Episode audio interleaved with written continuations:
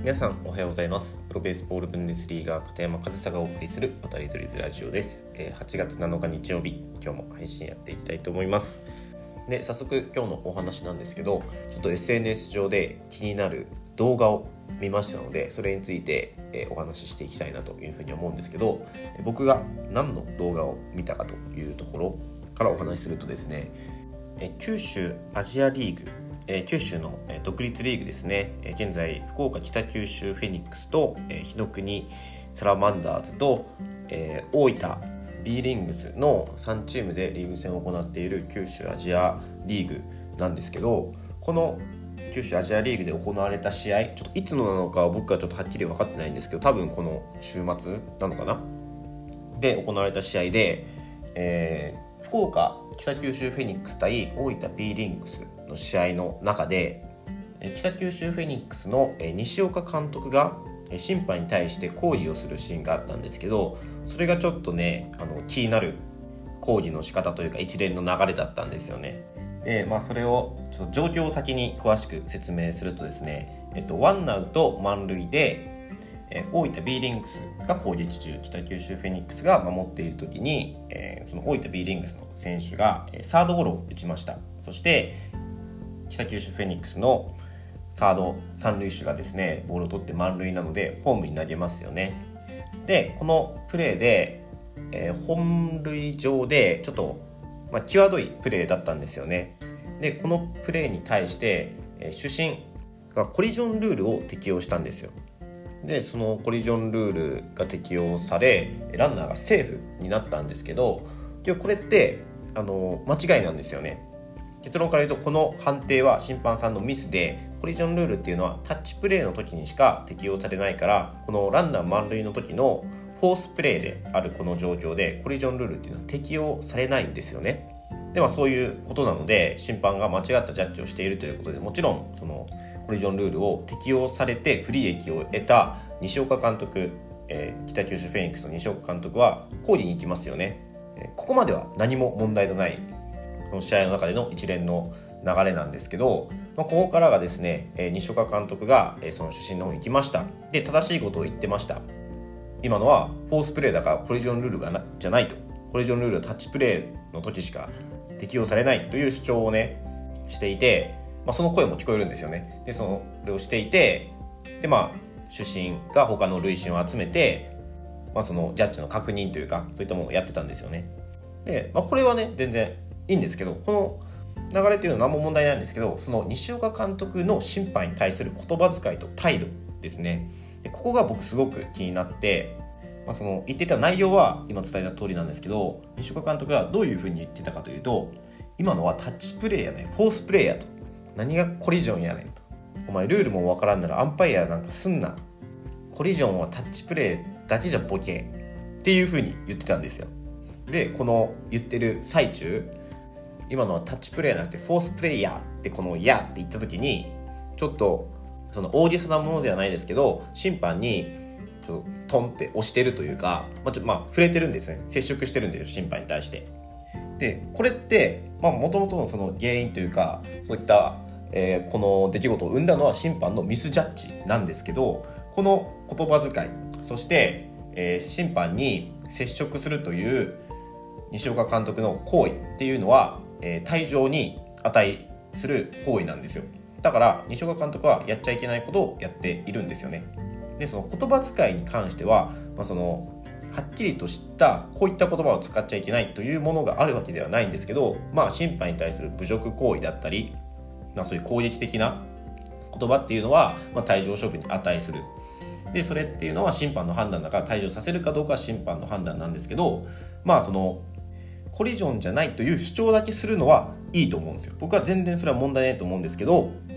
ルールわからんならアンパイアすんなやっていうそれはもう審判個人に対する攻撃じゃないですか。言葉による攻撃。あとは最後去り際に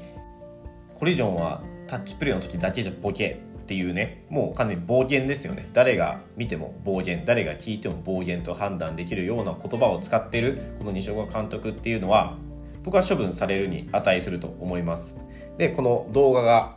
バズってるというかまあ結構拡散されてたんですよね。だからこうやっていろんな人が見たこの動画に、まあ、いろんなコメントも入ってるんですよ。で僕の意見としては西岡監督はやっちゃいけないことをした人だということが僕の意見なんですけど、まあ、この動画に対して、まあ、そのコメントいろんなコメント入ってたんですけど西岡監督悪くないとか監督やってたら分かるけどこういう言葉って出ちゃうんですよねとかそういったコメントがあることに僕はすごくびっくりしたのと同時になんと恐怖すら感じるようなそんな印象を受けたんですよね。そのまもともとの原因を作った審判さんのねミスジャッジっていうのは本当にまあ良くないことですよでそれで行為するのは全然間違った行為じゃないですしそれはいいんですけどまあ審判からしたらミスジャッジというやってはいけないことをしたわけですよねけど西岡監督はそれに抗議するまではよくてもそれに対して暴言そしてあとはまあ審判に対して接触するというもうルールブックに明記されているようなやっちゃいけないことをやってるんですよ。審判もやっちゃいけないミスをしてますけど西岡監督もやっちゃいけないことをやってるのに西岡監督が悪くないというこのコメントが結構あるっていうのが僕はちょっと恐ろしくてこれは西岡監督をかばう要素はないなって思うんですよ。だって別に抗議をして判定が覆ればいいだけじゃないですか。勝ちたいから言葉遣いが悪くなるとか何の理由にもならないですしもうこれその勝ちたいという気持ちによって自分の感情だったり気持ちを制御できない人が監督なんかになっていいのかという。でそれこそ少年野球とかそういった監督をしてる人が同じような考えだとその自分の感情をコントロールできてないことになりますよね。そういった人に僕は自分の子供を預けたりっていうのはできないですよ。だって感情をねコントロールできずに行動にそうやって移してしまうやっちゃいけないことをしてしまう。そういった人が監督をやっているみたいなチームなんて僕はもう絶対に容認できないですね。だからその講義自体が講義内容自体が正しいとはいえその講義の仕方とか言葉遣いとか審判の接し方が間違ってたら僕はそれは講義の内容どうこうよりももっと大事な部分で間違ってると思うんですよ。僕はこれ完全に西岡監督が悪いと思いますし、まあ、審判のミスジャッジはミスジャッジであって起こりうることですよね。だからそれに対して今のはコリジョンじゃないですよねって言えばいいだけなのに個人に対して攻撃する言葉遣いを使うっていうのはそれこそスポーツマンシップというかあるまじき行為だなというふうに思います。だから僕これ全然なんか西岡監督をかばう要素はないなというふうに思いますし僕も同じ監督という立場でやってる身としてはすごくなんかうんちょっと言葉気をつけないといけないですけど低レベルなことをやってるなというふうに感じます。ですしこの低レベルなことをやってる西岡監督をかばようかばおうとするこのコメント欄を見てさらになんか低レベルだなというふうに感じますしそれがなんか日本の野球のスタンダードだとしたらすごく恐怖を覚えるようなこんなのでいいのかと。うん、すごく残念というかなんか日本の野球の闇は深いなというか言動を見るともっと非難されてもおかしくないような西岡監督の行動言動が非難されてないっていうのはちょっとその西岡監督個人に対して攻撃をしたいんじゃなくてその言動に対して良くないものは良くないとはっきり言う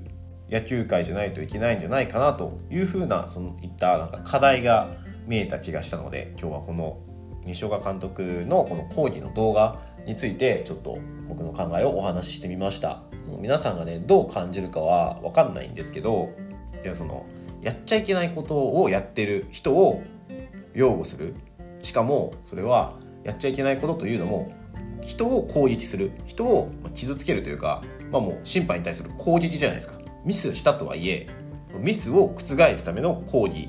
にとどまらずそのミスをした人に対して言葉で攻撃をするというのは決して許されることではないです。これは僕言い切ります。決して許されることではない。それをやったのが西岡監督。だから僕ははっきり言いますよ。だからこれはちゃんと許されない行為として認識することが大事じゃないかなと。